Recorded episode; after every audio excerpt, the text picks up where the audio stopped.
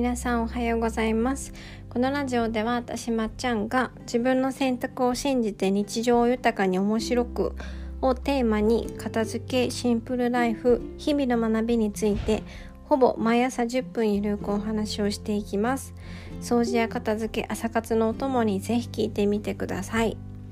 えー、最近だいぶ暖かく暑くなってきて少しずつ夏がね近づいているような気がしますよね。私はね夏も好きなんですけど 年中好きやねんと思われるかもしれませんが夏は日中は嫌いなんですけど夜がねすごく好きです。夏の夜いいですよね。夏祭りがねすごく好きで浴衣も自分で着れるようにねあの練習しました昔学生の時に。で学生の時から社会人になってからや。まあいいや。であのワンシーズンね最低4箇所は行けるように日にちをいつもチェックしてなんかあるじゃないですか。夏祭りがこう書いてある地元の情報誌みたいなやつを見て日にちを確認してそう何箇所もね行ってました。うん。あの夏の夜の香りとかあの何とも言えない雰囲気とか虫の音とか祭りのざわざわ感祭りの後の静けさ夏祭りで食べる唐揚げチョコバナナすごく全部好きです。はい。祭りが恋しくて恋しくてしょうがありません。はい。今年は祭りはあるんでしょうかね。早く再開することを願っております。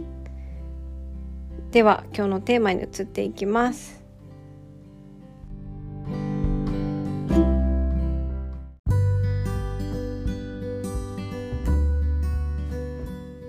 はいというわけで今日のテーマはですね人が決めた価値ではなく自分にとっての価値で見るです。えー、物をね手放す時にためらったりとか買い物をそれこそする時に買うのをためらったりする理由に値段とか人にどう思われるかとかそのものが流行りかどうかなどがね上がってくると思います。私がね昔大好きだった歌の一節にすごい確信をついた言葉があったんですけれどももしもあの夕暮れに値札がついたとして高価なものになったら人はその素晴らしさをやっと認めるのでしょうっていうはい一節がその歌詞にあったんですけど私これ本当にそうだと思ってて夕暮れにね誰も値段とかつけてない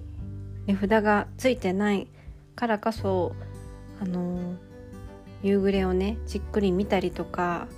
あれっていいよねって話す機会ってあんまりないけれどもやっぱり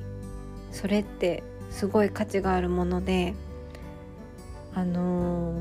ー、うんやっぱ値段をもしつけたら値札をつけたらあの夕暮れは3,000万みたいな感じで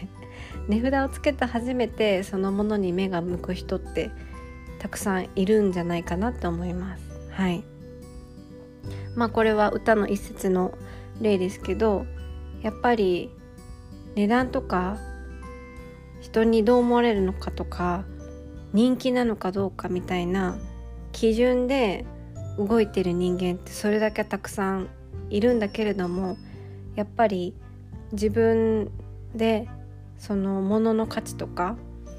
自分でそのものには自分にとって必要なのかって判断ができるかどうかって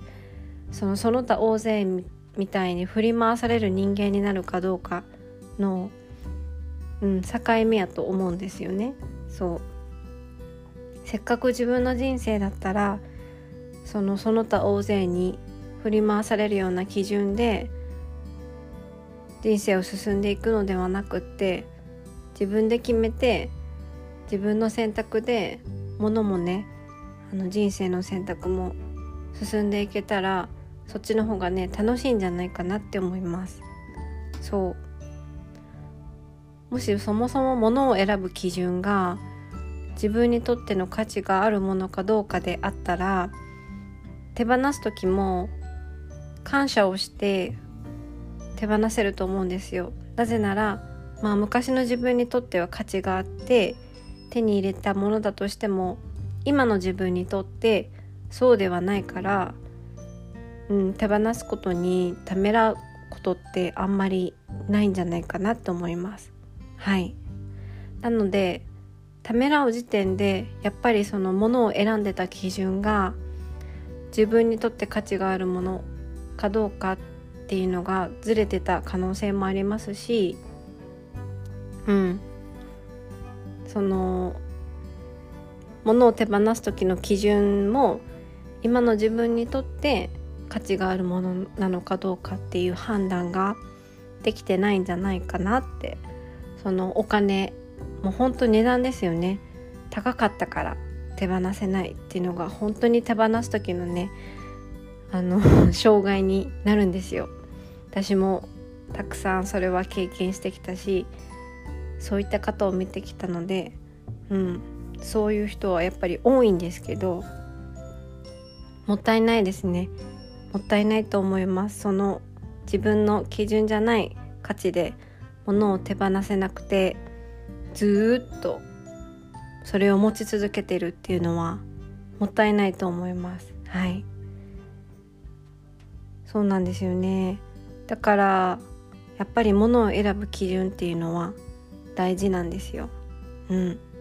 物を買う時も手放す時もその基準がずれてるとすごく悩みますし結果買わないとか結果手放せないっていう判断になってくると思います。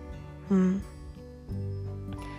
特にねなんか服買う時とかって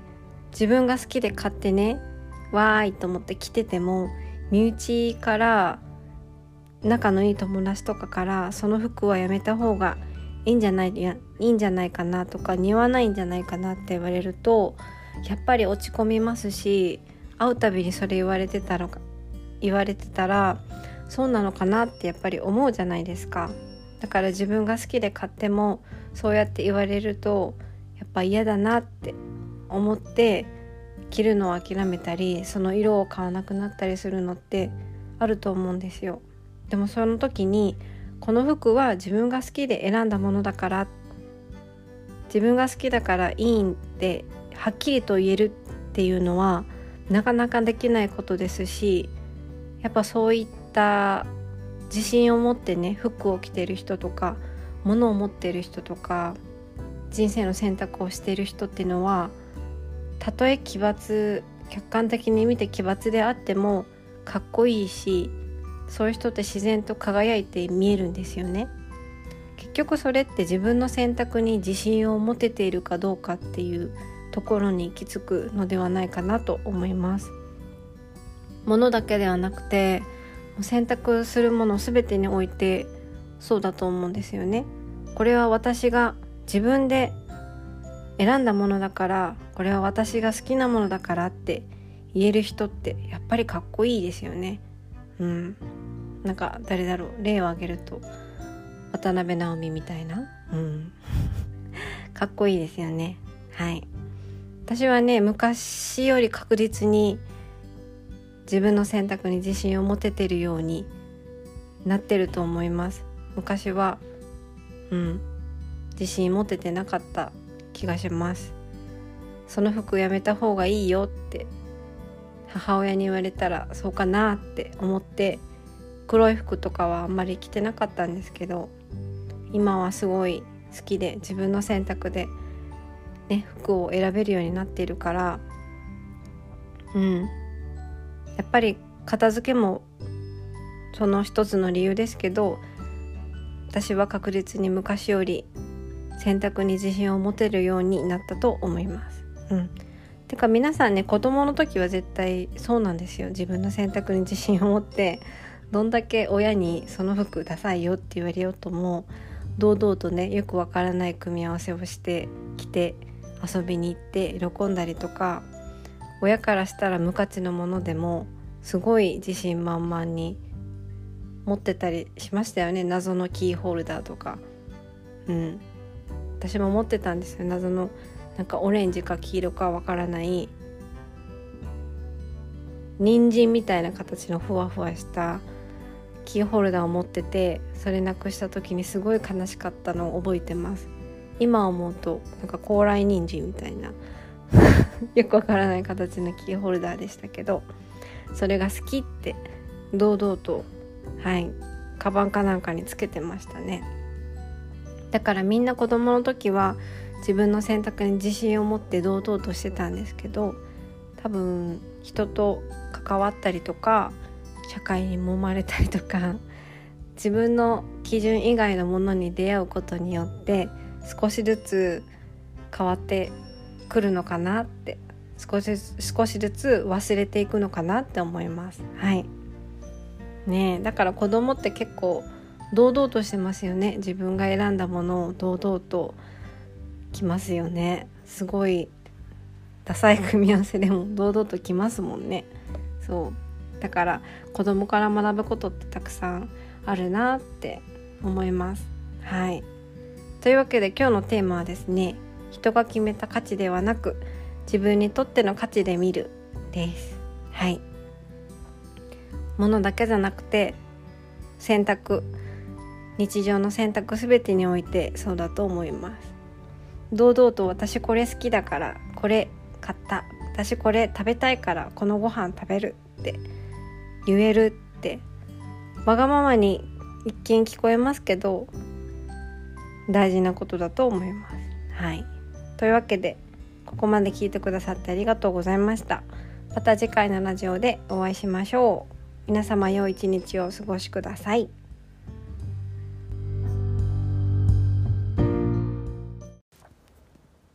はい皆さんおはようございますこのラジオでは私まっちゃんが自分の選択を信じて日常を豊かに面白くをテーマに片付けシンプルナイフ日々の学びについてほぼ毎朝10分ゆるくお話をしていきます。掃除や片付け朝活のともにぜひ聞いてみてください。はい。えー、少しポッドキャストお休みしてたんですけれどもあのお気づきの通りめちゃくちゃごめんなさいね。鼻声なんですね。思いっきりあの喉をやられまして声が出なくなっており今もちょっと鼻声なので少しお聞き苦しいと思いますけれどもはい。早くポッドキャストをやりたくてやりたくてしょうがなかったので今日はちょっと話す前に喉飴を舐めて臨んでおります。はい。皆様お久しぶりです。おはようございます。なんか久しぶりに話すとものすごく緊張してます。緊張しております。でね前回あの次回のポッドキャストで続きをお話ししますって言ってからだいぶ空いてしまって申し訳ないんですけれどもあの前の続きをお話ししますのでもし聞いてない方がいらっしゃいましたら一つ前のお話から聞いてみてください。はい。というわけでですね、今日は最初に、あの、お知らせをさせていただきますね。前ちょろっとオンライン上でのレッスンのモニターレッスン、オンライン上でのあ、モニターレッスンをね、募集しますっていうお話をしてたんですよ。片付けのモニターレッスンを人数限定で募集しますって。で、その前に、あの、まず皆さんにお会いしたいっていうのと、片付けレッスンでどういったことをするのかちらっとなんか